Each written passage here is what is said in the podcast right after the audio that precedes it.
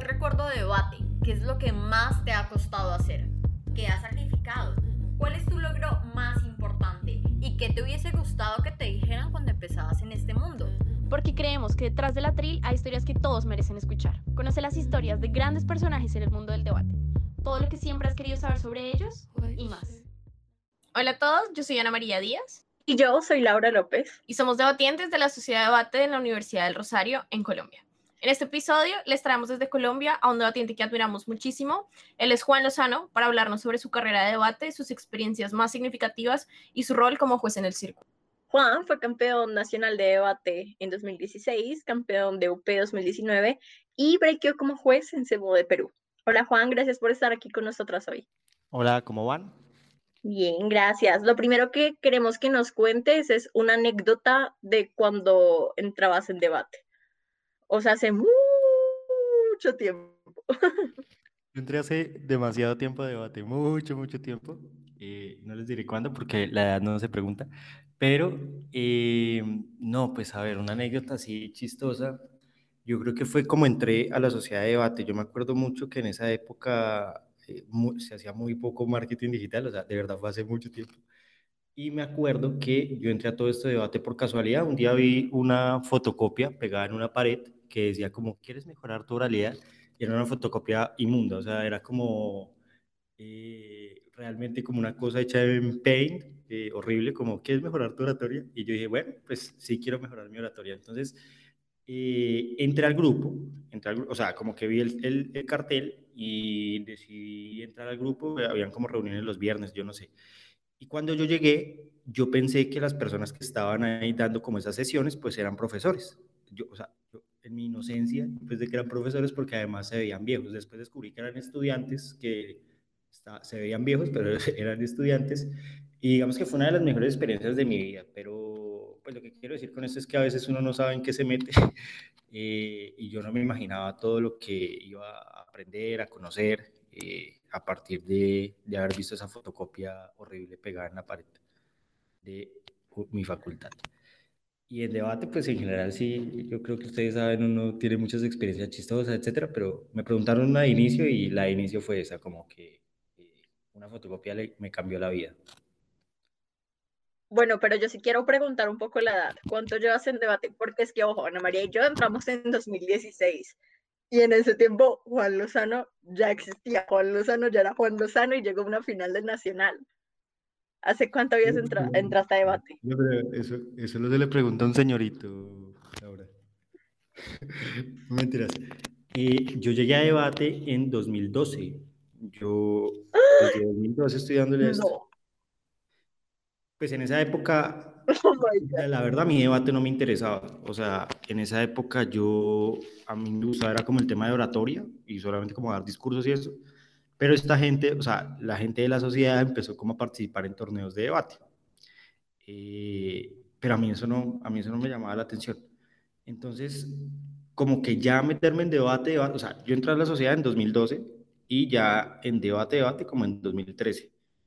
Eh, yo, yo, yo en debate desde 2013 estudiándole, yo me acuerdo que yo llegué a la, mire, otra anécdota chistosa, yo llegué a la final de, pero muy viejo, pero yo llegué a la final de este torneo que hubo en Pasto, el, el Nacional de Pasto. Yo estaba en muchas finales. Y cuando llegué a esa final, miren, ¿saben por qué no gané? Porque me sonó el celular en medio de la final. O sea, yo estaba hablando y era mi mamá. Mi mamá, o sea, mi mamá no sabía, yo no sé qué le pasó ese día, igual fue mi culpa por no ponerlo en vibrador. Y empieza a sonarme ese, ese celular allá en el atril y yo todo nervioso y chiquito, además, yo, yo ni sabía qué hacer me puse súper nervioso, ese celular no se apagaba y, y, ya al final me tiré esa final. Pues, no, ok, no, no voy a decir que fue solo por eso, pero sí yo creo que contribuyó demasiado porque pues los nervios me ganaron y ya después de ese celular quedé derrotado, ya no quería hablar. Eh, pensé en retirarme de debate después de esa derrota, pero pues bueno, menos mal seguí y después, tres años después me gané eso. Juan, háblanos un poco sobre este nacional eh, en Tunja que te ganas y qué significó para ti ganar ese nacional, porque nosotras personalmente sabemos que significó muchísimo para ti en términos de los beneficios que la Universidad Nacional les daba. Entonces, cuéntanos un poco cómo fue esta experiencia para ti. Pues para mí no fue tanto en términos de los beneficios de la Universidad Nacional, porque yo ya me gradué, o sea, yo ya me graduaba. Para mí fue sobre todo eh, el tema de que, o sea, fue como un cierre de ciclo para mí, en muchos sentidos, aunque yo seguí después, pero ya, o sea, ganarme ese nacional para mí significó mucho porque yo ya, ese era mi último semestre de pregrado y para mí fue como cerrar el ciclo universitario, al menos a nivel pregrado, y fue muy bonito porque pues, yo no me lo esperaba, fue súper sorpresivo. Y cuando me lo gané, eh, no sé, me sentí muy bien, o sea, sentí como que, no sé, la vida me da un regalo de grado, por decirlo así. Y, y, bueno, pero ya digamos, hablando de los beneficios de, digamos, que la universidad y eso, pues ahí no lo sentí tanto porque como te digo, yo ya estaba de salida, o sea, ese era mi último semestre y lo sentí como un regalo de grado del destino, pero en general la Universidad Nacional sí apoya mucho eh, a los estudiantes que logran llegar lejos en las competencias. Eh, yo, pues por llegar a finales y ganar torneos, la universidad a mí, digamos, me, me exentaba de pagar matrícula. Yo pagaba igual poco, pero pues, de lo poco que pagaba me exentaba y para mí ese beneficio era mucho porque pues en esa época yo no, no tenía mucho dinero. Entonces, parte de también, digamos, tratar de mejorar el debate era eh, pues poderme pagar la universidad y digamos que pues lo que yo pude hacer en la universidad, los semestres que estudié y eso, pues fue gracias a que pues en debate me iba bien. Digamos que así me pagué la universidad prácticamente. Yo solamente la universidad pagué como los, el primero, el segundo semestre y el resto pues sí intenté que ganar torneos o al menos llegar a las finales y con ese incentivo pues poder seguir estudiando. Entonces, bueno, y eso se aplica a cualquiera de la nacional que le vaya bien en un torneo. Entonces, digamos que ese incentivo era algo muy, pues muy bonito y que de verdad daba pues motivos para uno querer seguir mejorando. Y, y ya. ¿Y cómo también sentiste esa final? Porque esta final es recordada como una final eh, que es muy polémica, o bueno, no polémica, pero en la que una final muy extraña, ¿no? En donde el debate es muy raro, donde al final no sabías muy bien, o sea, uno no sabe muy bien en qué equipo se quedaba. ¿Tú qué sentiste cuando diste tu discurso y ya cuando te bajaste eh, del escenario, cuando se acabó el debate? ¿Pensaste como, sí, tenemos posibilidades de ganar o como, no, ni idea? No, para mí nosotros no ganábamos. Para mí ganaba, eh, pues para mí, es que había muchas lecturas. Para unos ganaban César y Borgini, que para mí no ganaban nunca. Para otros ganaban, pues tampoco ganaba yo. Para mí ganaban Ángela y... Eh, y Se llama... Eh, sí, sí, sí, ganaban ellos dos. Pero, pues independiente de todo, a ver, o sea, yo no esperaba ganar, pero más allá del resultado, para mí esa final o sea, me, me, duele que sea recordada por la polémica que hubo de pronto en la publicación o que sea, porque para mí lo más importante de esa final fue la forma en cómo se dio. Yo no sé si ustedes se acuerdan, pero eh, esa final fue muy bonita para mí porque fue como, yo no sé, el destino hizo eso, el azar, que todo gobierno quedara nacional y, todo y toda la oposición, creo, quedara Rosario y pues fue por las balas y eso. Y para mí, pues no sé, o sea, lo que les digo, para mí esa final fue muy chévere porque fue como para mí como un cierre de ciclo del pregrado y también eh, como que fue muy emocionante, o sea, digamos que a pesar de que para mí César y Borgini, o sea, los odio porque para mí, yo, yo no sé si ustedes se acuerdan de esa final, pero en esa final como que yo siento que no trataron de hacer un abordaje muy creativo de la emoción y yo no esperaba eso. Eh, me gustó mucho la idea de, que en mi misma bancada estuviera la Nacional, porque sentí que era como, pues ya, era un enfrentamiento nacional Rosario. Y me gustó mucho eso, o sea, como que, no sé, fue un, para mí en esa época, hoy en día ya no se puede hablar tanto de eso porque hay muchas más universidades, eh, digamos, en el circuito, grandes, etcétera. Pero en esa época, pues fue un clásico, marica, fue como Millonario Santa Fe, no sé, algo así. Para mí fue muy chévere. ¿Qué te ha hecho permanecer tantos años en debate, Juan? Como incluso después de que terminaste tu pregrado y terminas viendo después como juez a otros torneos. Sí. pues en pregrado, digamos, los años que yo duré fue sobre todo para... Me gustaba mucho debate y eso no lo puedo negar, pero también había un fin y era poderme graduar. y pues básicamente, pues yéndome bien en debate, pues pude estudiar, ¿no? Luego, cuando ya se acaba eso, pues yo dije, venga, esto me ha dado muchas cosas a mí y pues sería bueno poderle aportar algo al circuito. Entonces, como que ya empecé a ser juez, empecé a, no sé, ayudar en torneitos. Eh, en la nacional de pronto me llamaban para ayudarlos en los entrenamientos y pues no sé, me parecía que era como una labor social, algo como que yo tenía que retribuirle al mundo. Igual después de graduarme seguí debatiendo, pero ya digamos, no sé, no como antes que yo decía tengo que ir a debatir sí o sí, sino que pues esporádicamente lo he hecho. Sin embargo, pues mi prioridad ahorita es como ayudar a mi sociedad de debate, no sé, a la nacional, si se les ofrece algo, siempre estar muy dispuesto para ellos. Eh, si necesitan un juez y yo puedo estar ahí, pues lo haré. Digamos que ahorita por cuestiones laborales me he alejado mucho del, del circuito, pero sí me parece muy, muy importante como contribuir eh, pues ayudar a que las nuevas generaciones crezcan, ¿no?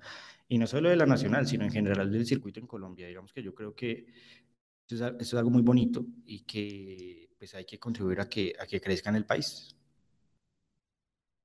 Juan, digamos que de un momento hacia acá, o sea, así como recientemente, pero tampoco tan reciente, empezaste a debatir con la Fundación Renacer, con alguien fuera de tu sociedad de debate que eh, es Daniela Correa. ¿Qué te impulsa o qué te hace a ti empezar a debatir y no como debatir ocasionalmente, sino debatir en torneos competitivos, irse fuera del país, etcétera, con alguien que no hace parte de tu sociedad de debate? ¿Cómo ha sido esa experiencia y por qué tomaste esa decisión? Pues yo quería echarme una canita al aire, entonces pues Daniela me la, me la auspició. No, básicamente, pues varias cosas. La primera, eh, yo a Dani la conozco en 2018, en el CEMUE que hubo en Chile. Y ahí nos hicimos muy amigos. Entonces, como que empezamos a hablar y ella, al ser de la Sociedad de Debate de la Universidad Nacional de, de Medellín, pues siempre hablábamos de que era muy feo que como que hubiera ese raye entre ambas sedes entonces, como que siempre quisimos que hubieran espacios como de encuentro, como que se sintiera que esto era una única institución. Eh, medianamente intentamos que hubiera acercamientos entre ambas universidades, pero en general dijimos, pues si nadie más lo hace, hagámoslo nosotros. Y pues nada, eh, desde ese momento como que planeamos eh, ser pareja de debate en torneos X, pues simplemente por ser como ella de la Nacional de Medellín y yo de la Nacional de Bogotá. Em, después viene este cuento de la Fundación Renacer, que también nace en 2018. Eh, eh, nace porque en, en, Chile nosotros teníamos, bueno, supuestamente yo tenía una fundación con la cual ayudábamos gente a rehabilitarse. Eh, pues era un juego allá en Chile. pues porque había mucha, mucha gente borracha en Chile, entonces como había mucha gente borracha en Chile y yo no me emborrachaba, supuestamente ayudábamos a esa gente que hacía esas cosas a rehabilitarse, no sé, bueno, un chiste ahí interno bobo. Entonces, como que eh, le dije, no, Dani, ven, pongámonos fundación y busquemos una, o sea, otro nombre que suene como a fundación de niños o algo así. Entonces, Fundación Renacer. O sea, Fundación Renacer nace por un chiste interno. Eh, y empezamos a competir bajo ese nombre porque, pues lo que te digo, fue como, yo con nadie más como que en debate me había animado a competir de nuevo así fuerte, como que yo había intentado ser juez pero, pero pues fue chévere, fue chévere la experiencia y siento que, que pues al menos fue un intento de, de, procurar acercar como a las dos universidades, la sede de Bogotá y la sede de Medellín. Y pues fue chévere. Y, ya, pues con Dani de vez en cuando también debatimos como en torneos virtuales y eso, pero pues eh, yo soy el que ahora no tiene tanto tiempo. Bueno, luego de que empezaste a debatir con Daniela, los chismes en el circuito empezaron a correr y la gente empezó a decir que no, que Juan Lozano está saliendo con Daniela, etc. Es momento de que nos des una respuesta. ¿Juan Lozano y Daniela salieron? No, no, ¿cómo se les ocurre? Nunca. está bien. Mienten. Siguiente pregunta, amiga periodista. Hablemos ahora de tus experiencias en ese modo. Eh, ¿cuál fue tu primer semo de Juan y cómo comparas la, la experiencia de debatir con la experiencia de ser juez? Y bueno, como saben, soy un dinosaurio. Yo participé en CEMUE 2014. En ese CEMUE llegué a cuartos de final. Eh, Y pues respecto a ese primer SEMUDE y el último, pues nada, yo creo que han pasado muchas cosas en el circuito. Eh, el nivel competitivo ha aumentado mucho. Eh, yo creo que, pues digamos que parte de las experiencias de un SEMUDE es conocer pues, gente de otros países, nuevas, digamos, nuevas formas de abordar el debate. Y yo creo que en estos años, eh, digamos, en los SEMUDES, el circuito ha cambiado, pero pues ha cambiado para bien, al menos en términos competitivos. Yo siento que es un, circuito pues mucho más consolidado y pues ya, no sé, o sea, ¿me recuerdas tu pregunta en específico? Juan, tu experiencia en los CEMUDES, como históricamente. Entonces fuiste a debatir a CEMUDE 2014, luego también, no sé, el último CEMUDE que tengo el recuerdo de que debatiste fue en CEMUDE Chile, ¿cierto? Eh, bueno, ¿cómo, cómo, ha sido ¿cómo fue luego esa experiencia de CEMUDE Chile y se mudó de Perú. Ah, ok, ok, como mi experiencia, ¿sí? Em, Ajá. Ya, ya. Eh, bueno, no, bueno, yo estuve en México, eh, sí, lo que tú dices, se, se mueve Chile también, y pues yo creo que, pues lo que te digo, fue, ha sido muy chévere ver esa evolución del circuito como en esos cinco años, cuatro años. Em, para mí, pues fue muy gratificante poder participar en, pues, en esos emudes porque, no sé, es, es como la oportunidad de conocer personas muy distintas a las que uno conoce aquí en Colombia en términos de, técnicas de debate, en términos culturales. Em, yo siento que, pues, más allá de cualquier resultado, es el tema de la experiencia y, pues, poder, digamos, traer los conocimientos que uno, eh, digamos, adquiere en esos emudes a Colombia, a la sociedad de debate de uno. Entonces, pues, no sé, para mí, pues, ha sido una muy buena experiencia ese tema. Y ya, la gente que conocí en los, en los emudes, pues ahorita que hablábamos, por ejemplo, del tema de Daniela Correa, yo la conocí en ese emude, fue muy chévere. Eh, y yo creo que grandes amigos también los he conocido en los emudes. Yo creo que también es eso, como los amigos que uno hace eh, pues en el extranjero. Eh, y eso ha sido pues muy bonito para mí. Hay personas con las que me sigo hablando del circuito, no sé. Cuéntanos un poco las tus frustraciones como debatiente, pero también como juez. Mis frustraciones como debatiente, yo creo que, eh, pues la general, la que yo creo que a todo el mundo le da, que es perder cuando uno cree que ha ganado. Eh, esa es la principal, no sé, esa es como que me ha pasado muchas veces. Em, y como juez, pues yo creo que como juez no tanto, porque como juez uno tiene mucho pues sobre todo un ejercicio pedagógico, ¿no? como la ambición de ganar. Pero yo creo que las mayores frustraciones las he tenido en el ámbito competitivo, cuando creo que gano y pues no gano. ¿Y cuando me ha pasado eso? yo no sé, uno debatiente es muy orgulloso, yo creo, uno como que siempre cree que va a ganar. Em, pero yo creo que es eso, principalmente como esa frustración competitiva. Hay otra frustración y es de pronto eh, no sé, nunca haberme ganado un SEMUVE, por ejemplo. Yo creo que es el sueño de todo debatiente, alguna vez llevarse el título a la casa. Nunca me gané el SEMUVE, esa es una frustración. Eh, pues he tenido premios de consolación, como el Nacional, pero sí me habría encantado eh, ganarme un SEMUVE. ¿Y cómo te sentías luego de que, por ejemplo, en SEMUVE 2014 llegas a cuartos de final, pero luego avanzar, por ejemplo, hasta, hasta esas instancias, te es más difícil en los otros emudes que compites? Yo siempre breakeado en Semue, pero sí, digamos que ya llegar a esas instancias después era mucho más complicado. y pues en primer lugar, chévere, chévere que el circuito como que cada vez sea más eh, competitivo, eh, pero pues obviamente digamos que la dificultad hace que que pronto sea mucho más difícil avanzar y por supuesto frustra el hecho, digamos, de no, sé, no llegar a la final del Semuden o ganarlo.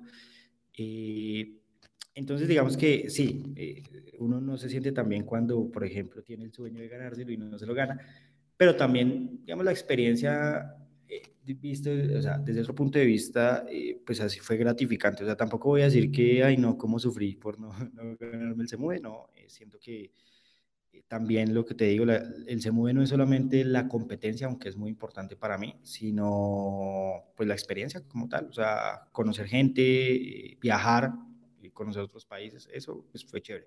Pero sí, lo que tú dices, eh, a medida que se ha ido haciendo más competitivo, pues frustra mucho más el hecho de que los uno entrene más y los resultados de pronto no se vean como de la manera en que uno espera que se vean. Pero eso también hace parte de que el circuito crezca y pues por ese lado sí me siento satisfecho. Yo prefiero que el circuito esté bien y que sea mucho más robusto y competitivo a que por ser débil de pronto yo gane solo porque el circuito es de pronto más menos competitivo. Yo prefiero que sea exigente. Juan, antes nos mencionabas un poco sobre esta final eh, de, del Nacional de Tunja, que era un poco como el clásico por la rivalidad que existían entre las dos universidades. Háblanos un poco sobre eso. Digamos que últimamente las relaciones en el circuito colombiano están muchísimo mejor, pero mucha gente no sabe que hace algunos años, cuando nosotras recién entrábamos, las relaciones entre la Universidad Nacional y la Universidad del Rosario eran bastante muy tensas. Entonces, cuéntanos un poco como tu experiencia en esto, porque igual muchas veces tú has sido como un ente neutral, como la bandera blanca de me llevo bien con todos, tengo amigos del Rosario, etcétera. Pero en otras ocasiones, personas muy cercanas a ti, como por ejemplo el caso de Andrés Astoque, para las personas que no saben, Andrés eh, era un debatiente de la Universidad Nacional, que eh, tenía una columna de opinión como un blog personal y en uno de sus blogs personales escribió toda una columna sobre el circuito debatiente, de debate en Colombia, bastante hostil y con, sí, con bastantes, no sé, ataques, por decirlo así. Entonces, digamos, fue todo un, todo un tema en el circuito colombiano de debate. Entonces, cuéntanos un poco tu experiencia con todo este tema. Sí, y bueno, en primer lugar, sí, yo soy un sobreviviente. Yo, yo vi nacer la guerra y también la vi morir. Em, pues, no sé, o sea, digamos que en todo esto yo sería como, no sé cómo te digo, como una Pia Córdoba, como un CPA en la legalidad. Y hay otra gente que fue, no sé, como, como un Manuel Marulanda. no mentiras. No, a ver, yo personalmente, ¿qué pienso? Eh, en esa época, hace unos, no sé, digamos, cuando tú llegaste a debate, sí habían muchas tensiones entre la sociedad de la Universidad Nacional y la Universidad del Rosario. Y las había por muchas cosas, o sea, eran cosas que pasaban desde lo competitivo hasta lo personal, o sea, como que, ay, me miró feo y ya la gente se agarraba. y también el tema competitivo era como, ay, no, eh, esta gente ganó y no merecían ganar, no sé, cosas así, ¿sí? Y yo creo que pues, es muy bonito que hoy en día, por ejemplo, ya eso se haya superado. Y pues espero. y, pero en esa época sí, digamos que la tensión era, era muy, muy, muy fuerte. Yo personalmente, pues, digamos que yo debo decirlo, hubo ocasiones en las que yo también fui, es que yo creo que todo el mundo en esa época hizo parte de esas peleas, yo estoy hablando como de 2014. Y en esa época, pues, no sé, como que había demasiada tensión yo me acuerdo mucho que, por ejemplo, en Semue México, a ver, siempre se maneja como, como que llega la gente, se saluda y jaja, sonrisitas, pero después como que todo el mundo está ahí hablando mal de todo el mundo, eh, no sé, cosas así. Pues yo debo admitir que hace muchos años, de pronto yo también fui parte activa de la reserva, pero, pero pues digamos que uno madura, o sea, yo no sé, siento que eso eran peleas de niños para mí, personalmente, siento que eso eran peleas de niños, o sea, como que era súper inmaduro y pues eran bobadas, o sea, hoy en día yo veo eso y yo digo, pero ¿qué nos pasaba? De todas maneras, también siento que habían reclamos, eh, es que habían cosas inmaduras y sí habían cosas que de pronto sí, digamos, había, la gente tenía la razón, tanto de lado y lado. Personalmente, en algunas que yo participé activamente, no sé, como de esas peleas, Hoy en día algunas siento que si eran justas. Eh, pues no, no, creo que valga la pena hablar de eso. ¿Cuáles? Bueno, sí. Eh, hubo una que para mí sí fue súper justa, que fue, por ejemplo, el tema de la organización del CEMOE de Colombia. Eh, para ese CEMOE, pues incluso hubo gente dentro de la sociedad del Rosario que en cierta forma nos daba la razón, no abiertamente, pero sí, sí digamos, no sé, como que nos decían, no, sí, marica, ustedes tienen razón, pero lo que es que nunca apoyaban en público.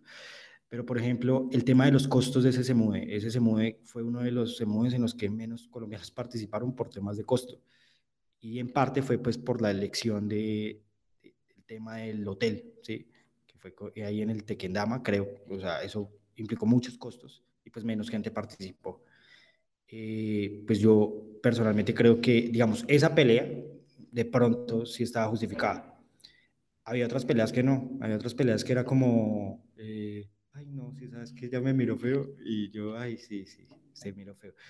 Eso para mí era una bobada, pero pues no, es como, como que esas, eh, o sea, parecen bobadas, pero ese tipo de cosas terminan distanciando a las sociedades de debate.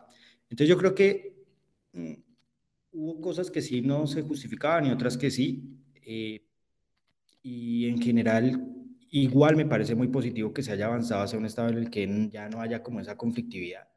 Yo creo que también todo esto parte de que era un circuito naciente, un circuito que hasta ahora se estaba consolidando y en el que era muy necesario, pues, eh, digamos, cierta democratización. Y yo creo que la Universidad Nacional sí contribuyó a democratizar gran parte del circuito en Colombia. O sea, antes, por ejemplo, la gente no votaba por la sede de, por la sede del Nacional, la gente no votaba por eso. O sea, eso lo decidía eh, una organización. Nosotros hicimos que la gente pudiera empezar a votar a partir de un día que planeamos algo para que se diera el caso de que toda la gente pudiera votar. ¿sí? Eh, y yo creo que eso fue muy positivo. Entonces yo creo que en la balanza, yo digo, hubo cosas inmaduras, hubo cosas muy maduras, pero eh, qué bueno que hoy en día ya no se tenga que resolver las cosas con peleas, sino con pues la gente dialogando. Eso me parece muy positivo. Pero, ¿qué opinas, por ejemplo, según están mis recuerdos un poco, eh, estas rencillas empezaban como a minorarse y de un momento a otro Andrés Astoque saca su columna. O sea, como que yo sentía personalmente que ya con la Nacional todo súper bien y Andrés Astoque lanza su columna justo antes de un Nacional, creo que fue antes del Nacional de, de Bucaramanga en 2017. Tú personalmente, ¿cómo, no? Bueno, cuando... Del Nacional de Medellín, de Medellín, quien tampoco fue hace mucho. Ah, sí, en Medellín, sí, no fue hace mucho, fue en 2018. Eh, ¿Tú cómo sentiste o bajo tu perspectiva, cómo fue que Andrés Astoque sacara esa columna? ¿O cómo la ves? ¿Cómo la evalúas? A ver, yo, yo sí muy fajardo, porque, a ver, yo, Ay, yo no. decir, no, que dime, a ver, habla, habla. Esas tibiezas no. Sí, no, no queremos cosas políticamente correctas. No, tampoco voy a generar aquí polémica, no, es que sí es fajardo por una razón. A ver, yo creo que el momento en que sale esa columna y la forma en cómo sale es lo peor, o sea, es como, no sé, la bomba del ELN a la Escuela General Santander. Eh, pero yo creo que algunas de las cosas que se denuncian en esa columna, pues sí son ciertas. O sea, entonces digamos que muy fajardo porque yo de hecho le dije a usted qué le pasa, cómo va a publicar eso. Pero creo que sí había cosas que merecían ser dichas. Eh, no todas, sí, evidentemente no todas, hay algunas con las que no estoy de acuerdo. Pero es que yo no me acuerdo tanto que dice esa columna. Me acuerdo de, por ejemplo, el tema de lo que te decía ahorita de la democratización del debate, de que antes no se votaba la sede y eso, pues yo estoy de acuerdo con que la gente sepa esas cosas, parte de la historia de como el circuito en Colombia. Y algún día si alguien la escribe, pues tendrá que decir eso. Y qué otra cosa decía, no estoy de acuerdo con, no sé, como esos señalamientos personales que se hacen en la columna, de pronto no creo que haya sido la forma, pero en general yo siento que, a ver, mmm, yo siento que lo que causó en ese momento de pronto toda esa polémica que hubo en los chats de Colombia y en pasillos y todo eso, pues fue la forma como tan explosiva en que se dijeron las cosas. Y con esa forma yo no estuve de acuerdo. Pero sí, digamos, con parte del contenido, sí creo que pues eran cosas que merecían ser dichas porque a veces yo creo que la gente piensa que, que el debate siempre ha sido felicidad y, y está bien que en este momento sea así, pero para mí sí es muy importante que la gente conozca como ciertas cosas que han pasado en la historia de, de debate. Lo que les digo, yo, yo vi esto nacer y espero no verlo morir. Y, y, para mí es importante como la historia, no sé, como lo que ha ocurrido. Entonces sí, si me lo preguntas a mí, yo sí le dije antes, oiga, de pronto este no era la forma, y no sé qué le pasó ahí, pero, pero sí creo que hay muchas cosas en las que él tenía razón. Igual, Andrés es mi amigo, eh, e independiente que haya publicado eso. Yo, mire, mucha gente se le, le alejó a Sastoque, de hecho, de mi propia sociedad de debate, mucha gente como que le hizo el feo, y pues para mí eso también está mal. O sea, independiente de todo es su opinión personal y yo pues no mezclo esas cosas, o sea, para mí él va a seguir siendo mi amigo eh, independiente de lo que haya o no dicho. Vale, antes de irnos a nuestra dinámica de preguntas rápidas, Juan, ¿qué crees que es lo mejor y qué crees que es lo peor de tu sociedad de debate de la Universidad Nacional? Pues yo voy a hablar en pasado porque es que, mira, la, verdad en este momento estoy muy alejado, o sea, por, por, cuestiones laborales de pronto no he tenido la oportunidad como de estar muy, muy presente. Eh, puedo hablar, digamos, de mi sociedad de debate hasta, no sé, mediados del año pasado. Y para mí, y lo más bonito de esa sociedad era que, pues, se planteaba una, no sé, siento que un auténtico ejercicio de democratizar debate en términos, en todos los términos, en términos de hacer que haya inclusión de personas, eh, no sé, desde los niveles de educación básicos de secundaria y eso, eh, hasta, por ejemplo, el tema, otros temas de cómo funciona el circuito colombiano en general. Entonces, yo creo que algo muy bonito de mi sociedad de debate es eso, es el hecho de, de que siempre se ha buscado democratizar debate. Y algo negativo es que de pronto no, la gente no sabe pelear las cosas de una forma diplomática a veces, o sea, como no sé, sabiendo hacer las cosas. Entonces yo creo que ha faltado mucho eso, mucha táctica para hacer cosas.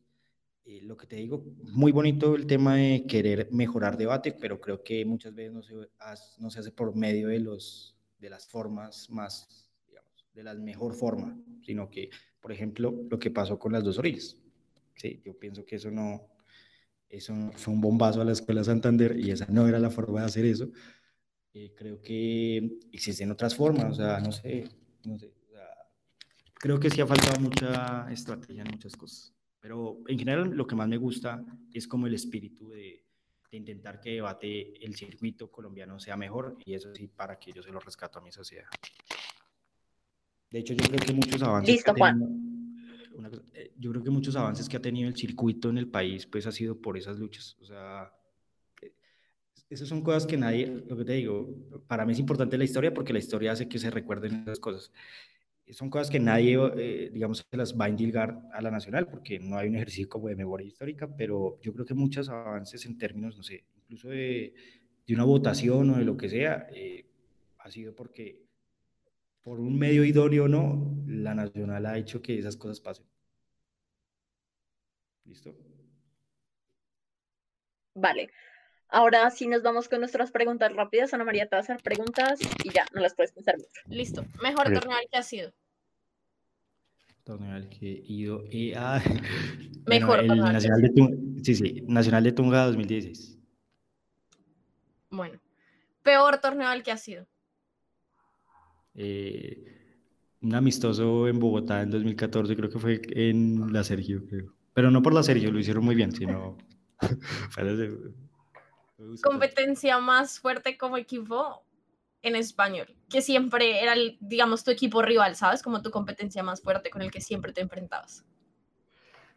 Ah, eh, Dios, no me acuerdo ahorita, pero estoy seguro que fue uno del Rosario en, en algún se mueve. Estoy seguro. Pero no me acuerdo ahorita el nombre. Top 3 de. Ah, bueno, top 3 de personas más guapas del circuito. Ah, bueno. Eh, Pacheco, marica, se me repinta. Y, ¿Qué otra persona? Espérate a ver. Rupert, papacito lindo. Y, no, no, no, no. No, no, no, no, no, no. Vale, no porque Rupert no sea guapo, sino porque es el objetivo de la respuesta. Pobre Rupert, güey. Pobre Rupert, ni siquiera ya le hacen barra. Eh, no, ya, objetivamente, yo creo que Pacheco. Eh, a ver, ¿qué otra persona, marica? Mm, acuérdenme de gente linda. Sí, hay gente linda. No, hay mucha gente linda. No, no, sí, hay mucha gente linda, pero es que no me acuerdo nombres. A ver. Eh, Manuela, esta de pelo rosado, también me parece bonita. Y, a ver, y Daniela Correa, para alimentar allá el, Listo. ¿Posición favorita y posición que odias? Eh, posición favorita y las clásicas. Yo, para mí, mi posición favorita es la cámara baja de oposición y la, pues la peor es la cámara alta de gobierno. Eh, peor moción debatida. Peor moción debatida. Uf, en mi sociedad de debate alguna vez intentaron practicar esa moción que salió en el CEMU de Guatemala, la de la pedofilia. Esta casa considera que, no sé, la pedofilia está, es legítima, algo así, una porquería de moción. Listo. Eh, persona a la que más admiras en debate. Persona que más a mí, no me entras, no. Eh, persona que más admiro, pues no, no sabría decirte ahorita, espera, pienso.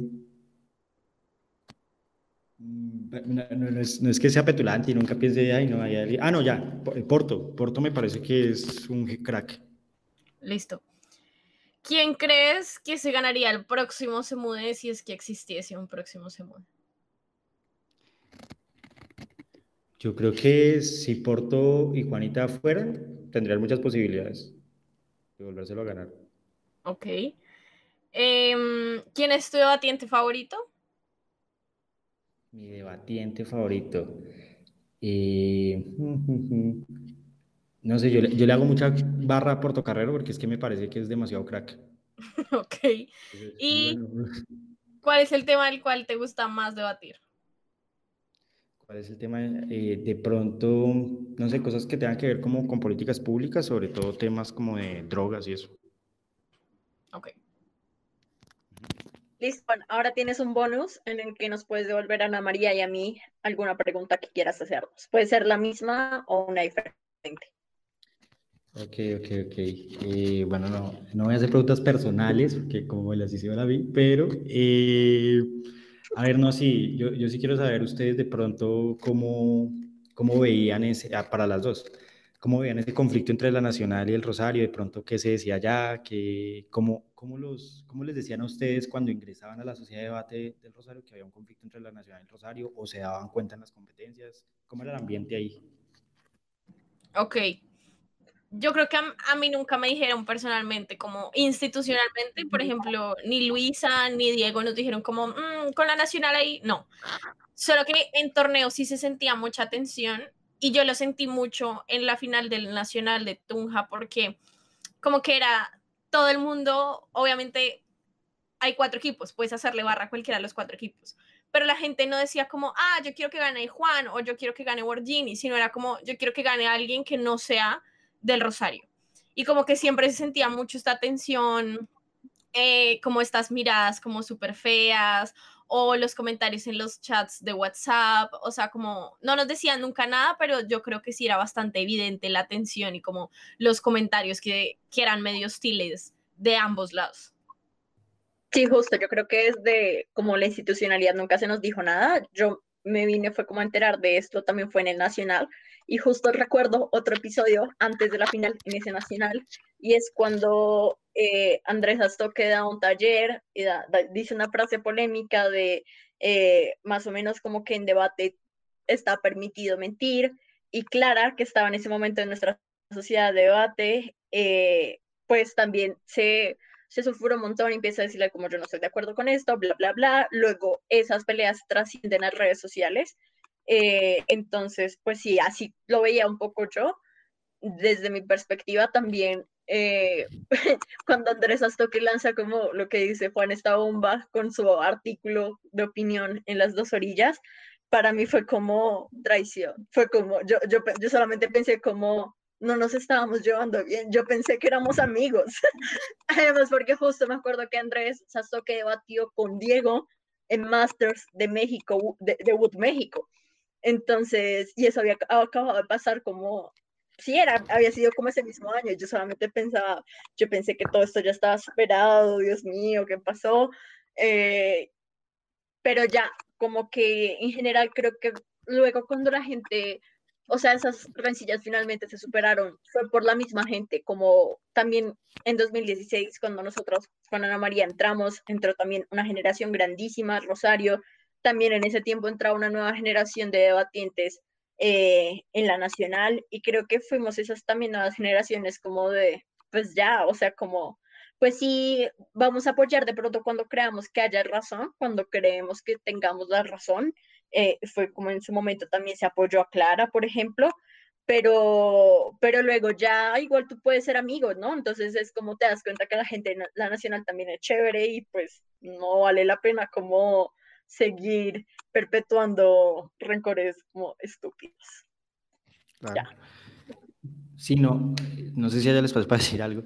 Es que yo siento que la pelea entre Rosario y Nacional está, o sea, era una cosa tan, o sea, se politizaba todo tan horrible que, por ejemplo, ese tema, es que me acordé por, por lo que dijiste, ese tema de, la, de un artículo que sacó Andrés, otro diferente, del tema de las mentiras, de que las mentiras eran válidas y eso. Y yo siento que fue la politización la que hizo que, que de pronto toda la gente dijera, ay no, eh, es que me acuerdo, eh, no, la sociedad de las mentiras, allá defienden la mentira. Y mucha gente no se tomó la, digamos, la, el trabajo de leer el artículo que él escribió sobre ese tema de las mentiras. Si uno lee ese artículo, no se da cuenta que académicamente es viable hablar de eso en debate, o sea, académicamente, no, no es, y desde un punto de vista no politizado, o sea, como el debate, al ser algo artístico, implica muchas veces, pues, mentir. Y, y no visto desde el punto de vista ético, sino académico. O sea, hay, son cosas que yo digo, la gente solo porque escucha la palabra mentira se aleja de eso y no lo lee. Y yo creo que es importante que la gente lea esas cosas porque pues contribuyen con el, debate sobre el debate, sí. Y, ya. Sí, yo creo que es que en ese momento ni siquiera hubo debate porque entonces se pasó de eso a, la, a los ataques personales. Entonces recuerdo como también decía como, no, sí, entonces ustedes como son del Rosario, entonces, no, súper puritanos también, no pertenecen nada y se la pasan rezando, bla. Unas cosas que yo me acuerdo que yo decía como, ¿qué, qué onda con eso? Bueno, ya, muchísimas gracias Juan por habernos acompañado el día de hoy en esta entrevista. Nos divertimos mucho recordando historias de dinosaurios. Gracias también a las personas que nos escucharon hasta aquí. Recuerden que nos pueden seguir en Instagram como arroba detrás de la tril y también recuerden seguirnos en Spotify y escuchar el resto de nuestros episodios. Tenemos nuevos episodios los miércoles y los sábados. Chao. Chao. Muchas gracias a ustedes por la invitación y bueno, a seguir fortaleciendo el, circuito. Chao.